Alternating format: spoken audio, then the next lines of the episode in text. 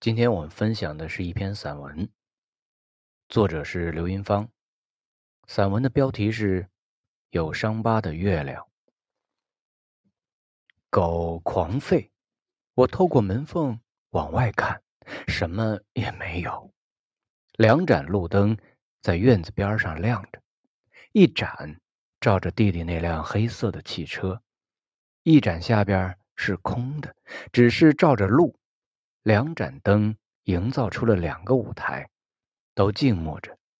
我推门出来，满天都是星星，月亮只有半个，像被一把钝刀切开，切口上还留着不太整齐的曲线。它安静地挂在院子的正上方，成了我们家的私有财产。我对母亲说：“现在。”才知道月亮原来是我家院子的肚脐眼儿。母亲笑，忍不住钻进窗帘儿，贴着玻璃往外边瞧。肚脐眼儿是胎儿与母体连接的地方。这座院子的母亲难道是天空吗？在这个夜晚，我们家也像是被切成两半的月亮。我跟母亲。在村庄，弟弟和父亲在医院。似乎很多年没有跟母亲独处过这么多天。一早，他起床，用左手穿衣服、穿鞋，用左手扶稳一把榆木拐杖，高一步低一步走出屋子，用脚印把院子丈量两遍，再回来。用左手生火煮粥，他喜欢提醒我，和面要用温水，你得再去拿根柴，饭才能做好。别忘了把这盆食端给狗，还有鸡的食也送给他，顺道把鸡蛋也收了吧。他坐在那里，指使我。干这干那，仿佛二十多年前的光景。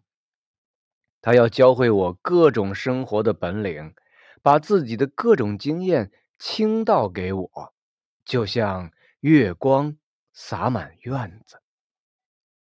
他在饭桌上展示为我积攒的各种吃食：红薯、油糕，箱子里有上一年自家地里摘取的苹果。和山楂，冰箱里有上一年八月冻的白瓤嫩核桃，一个纺织袋里也是核桃，不过是晒干的，吸足了去年秋天的阳光。我在炕沿上坐着，他便满屋子里转悠，从这里找找，那里寻寻，把储藏的物品聚集在一起，看着我吃。他不让我洗碗，不让我扫地，他要用那半个身子释放出对我全部的爱。白天，他怕我在屋子里阴冷，喊我出去晒太阳。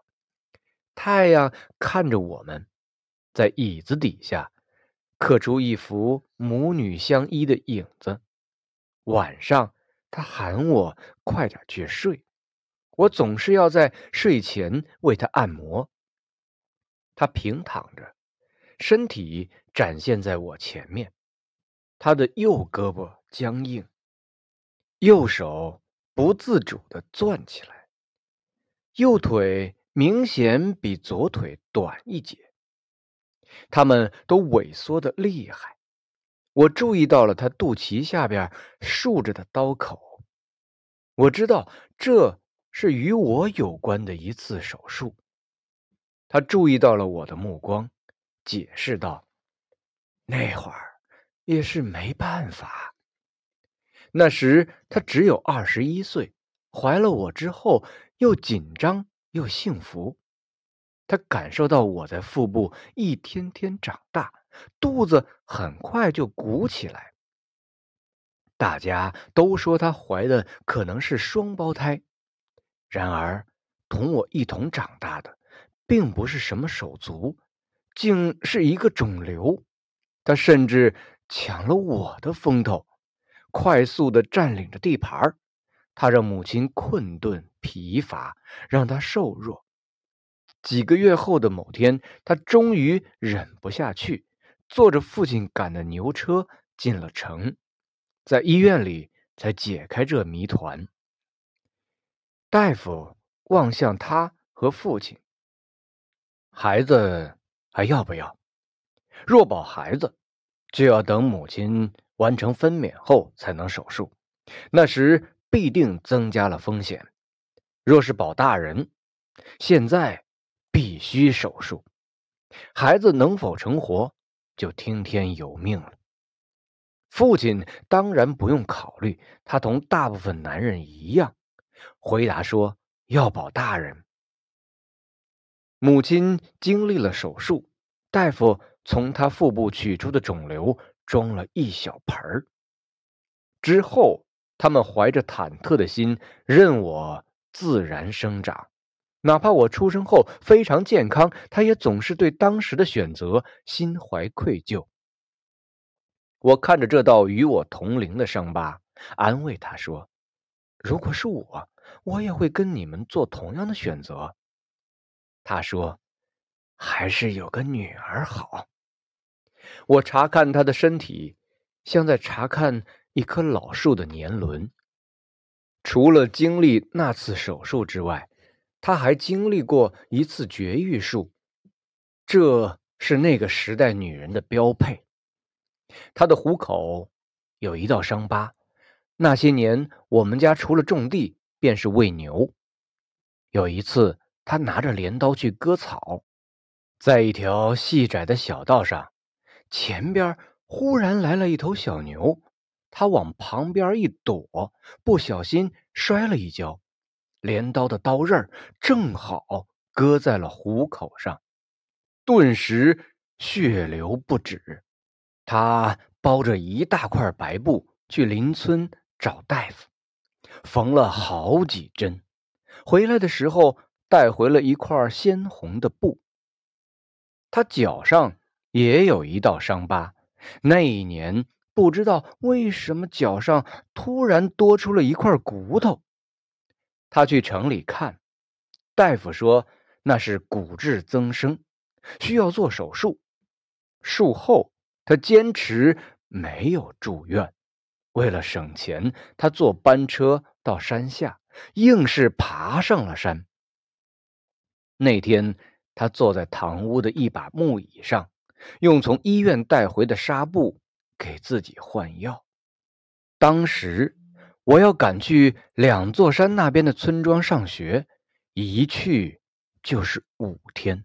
我一走便没有人照顾他，我躲在门后的水缸边哭。他赶我快走。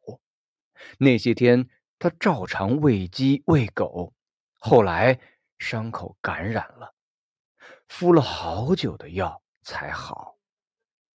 我说。你脖子上有块伤疤，他自己摸一摸，说不知道怎么弄的。他脑出血之后昏迷了多日，脑袋下边敷着冰块，每天都需要输液，两只手被扎的青一块紫一块的。后来护士实在无处下手，说要做一个滞留管，找来找去。选择在脖子下边的位置，我眼睁睁看见他们在母亲的皮肤上下刀子，那种感觉很不好受。几天之后，母亲忽然双目圆睁，上下牙紧紧咬合，从牙齿的缝隙里分泌出白沫。他犯了癫痫，大夫说这可能是脑出血后遗症。此后又犯过两次，吃了药也无效，但我一直对他脖子下边埋着的那道管耿耿于怀，强烈要求护士拆除它。之后，母亲再也没有犯过这样的毛病。母亲对那二十多天的经历几乎没有记忆，却记住了那痛苦的感觉，他的身体也替他记下了。在那里长了一枚比指头肚略小的伤疤，我按摩他的每一寸肌肤，像一阵风抚摸一个村庄。母亲的身体便是我肉体的故乡。躺在炕上，他把心里的伤疤也摊给我看。年少时他受的委屈，他做出的反击，成年后的无奈，还有现在他的身体。说着说着，他想起了父亲，父亲也得了脑出血，瘫痪的是左边的身体。他哭，我伸过手给他抹眼泪，感觉。从眼角到发丝里，仿佛隐藏着一条隐秘的河流。现在河水漫溢出来了。母亲终于睡着了，窗外的月亮好像不那么明亮了。我隐约看见她已经斜了过去，去往右边的山梁上方。那里春天正从一些干枯的枝头上伸出眼睛、耳朵来。虽然暗处仍然有积雪，但是有些野草已经开始变绿，有些昆虫已经准备鸣唱，等着打破乡村无风之夜的安宁。多少生命在这样的季节里等待着、期盼着。我在母亲身边，也像一棵躲避风雨的小树苗。为了冲刷她的悲伤，我不得不先把自己的悲伤放下。我总是抱他，总是逗他笑，好像我从未长大。我想起生小儿子时，肚子胀得滚圆；生大儿子时留下的那道疤痕，几乎要被撑开。成日里心惊胆战。最后的几天，我在灯光下照着镜子，肚皮反着光。我感觉自己像是拖着一轮圆月亮，一轮有伤疤的月亮。深夜里，母亲一次次醒来，给我掖被子。有一次，我从梦里醒来时，母亲正在熟睡，听着她有节奏的鼻息，忽然觉得她的身体里。贮存了满满的月光，有他在的地方，无论多深的夜，我心里都是亮堂。